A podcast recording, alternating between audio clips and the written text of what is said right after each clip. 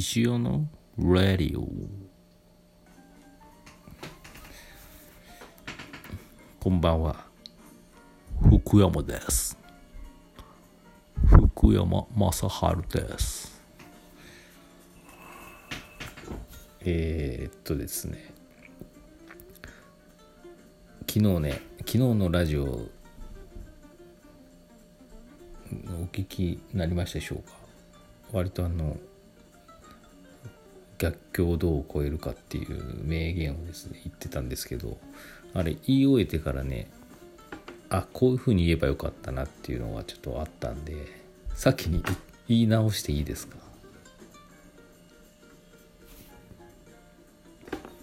あの名言ですね。私の前に壁はない。壁の前に私がいるのだ。壁を越えてみなさい。私を。どうですか？これ。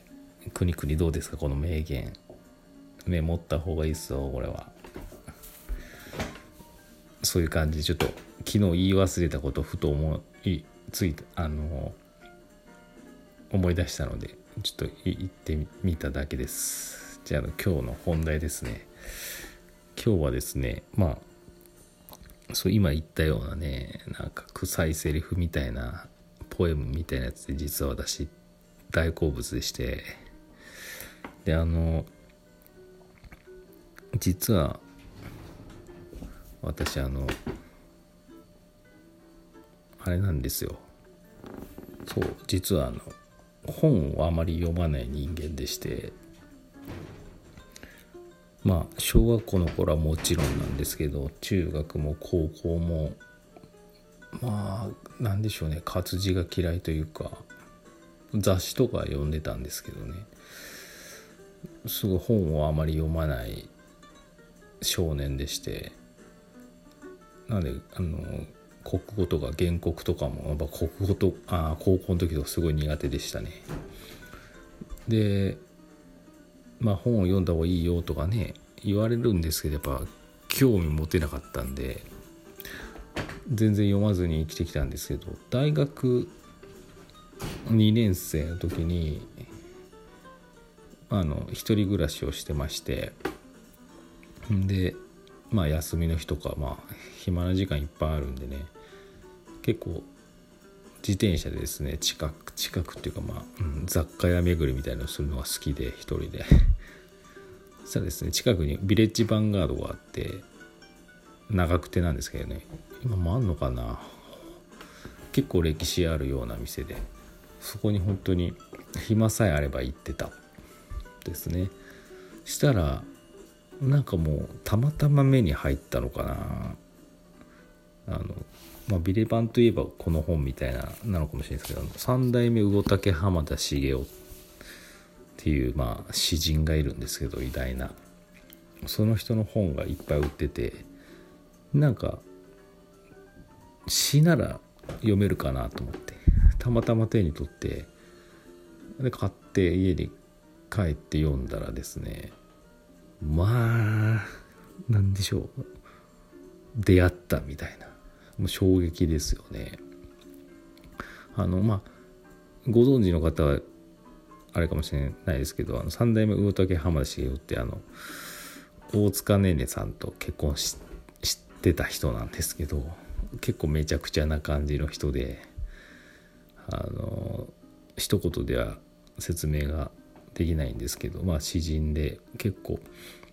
まあ、面白い詩を書いてる人なんですね。でその人の最初初めて買った本は詩集ではなくてうんとね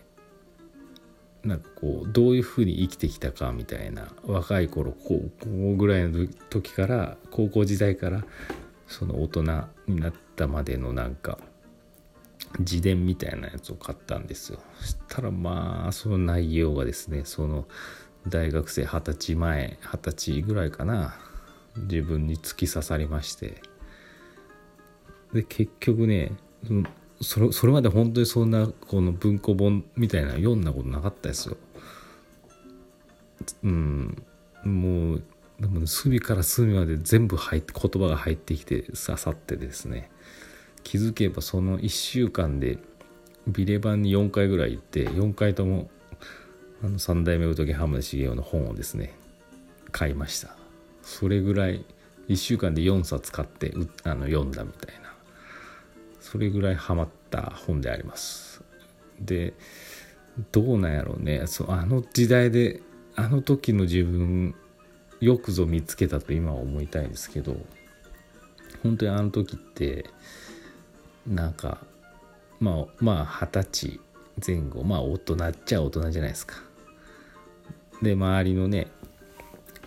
でもなんかこう周りの子と比べると自分って何もできてないなっていうなんかこう変な気持ちがあるんですけどかといって友達にそんな自分を見せたくないみたいな自分も大人ぶるみたいなね、まあ、そういうちょっと青い感じがしたんですけどなんかやりたいんだけど何もできてないそんな自分にあの非常に刺さった一冊でした。あのねすごく好きな詩があるんですけど今日ちょっと一個紹介しますね。なんかラジオっぽいですね。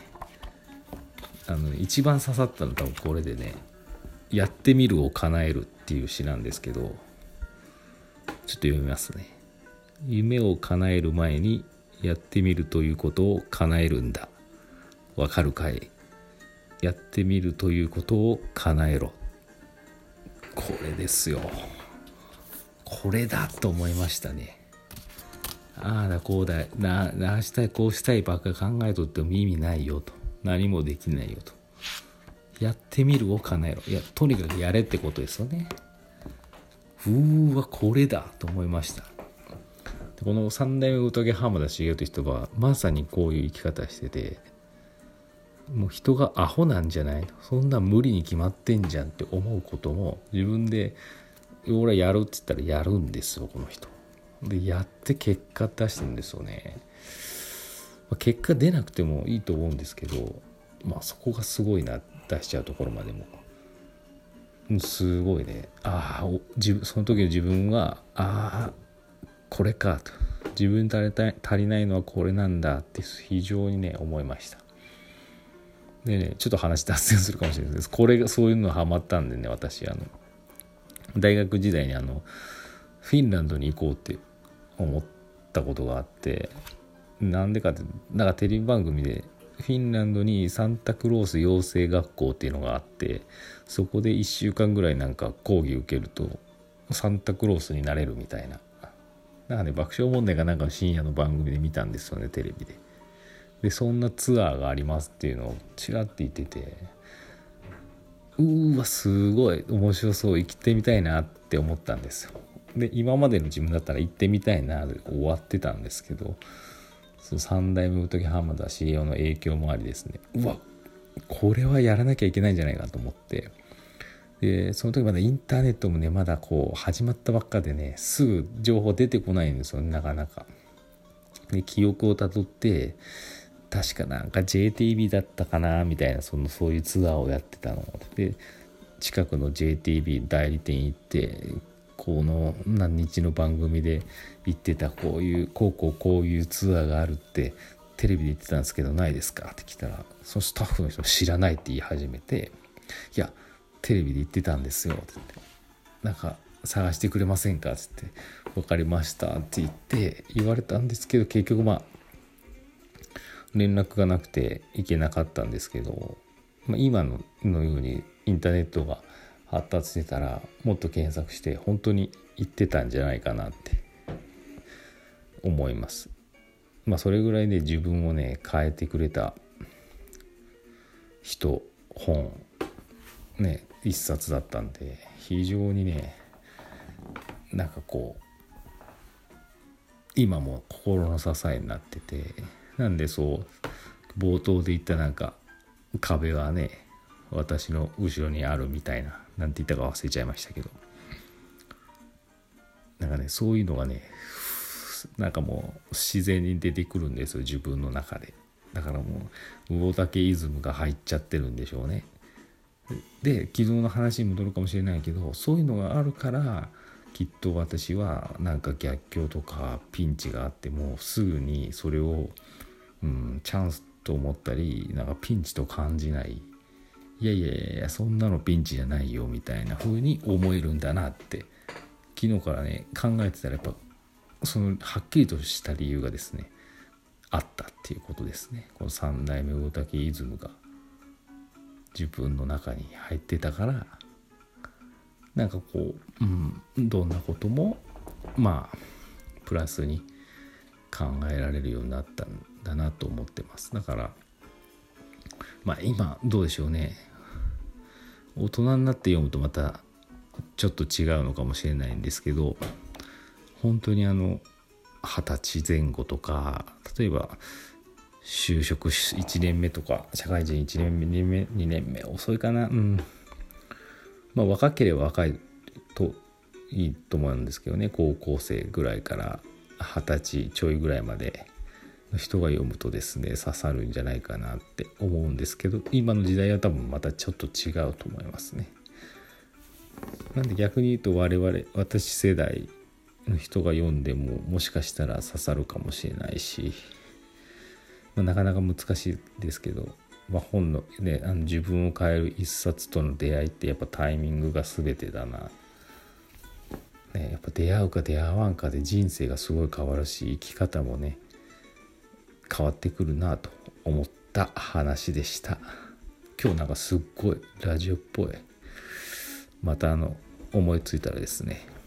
魚竹浜田茂雄の紹介もしたいと思います。それでは。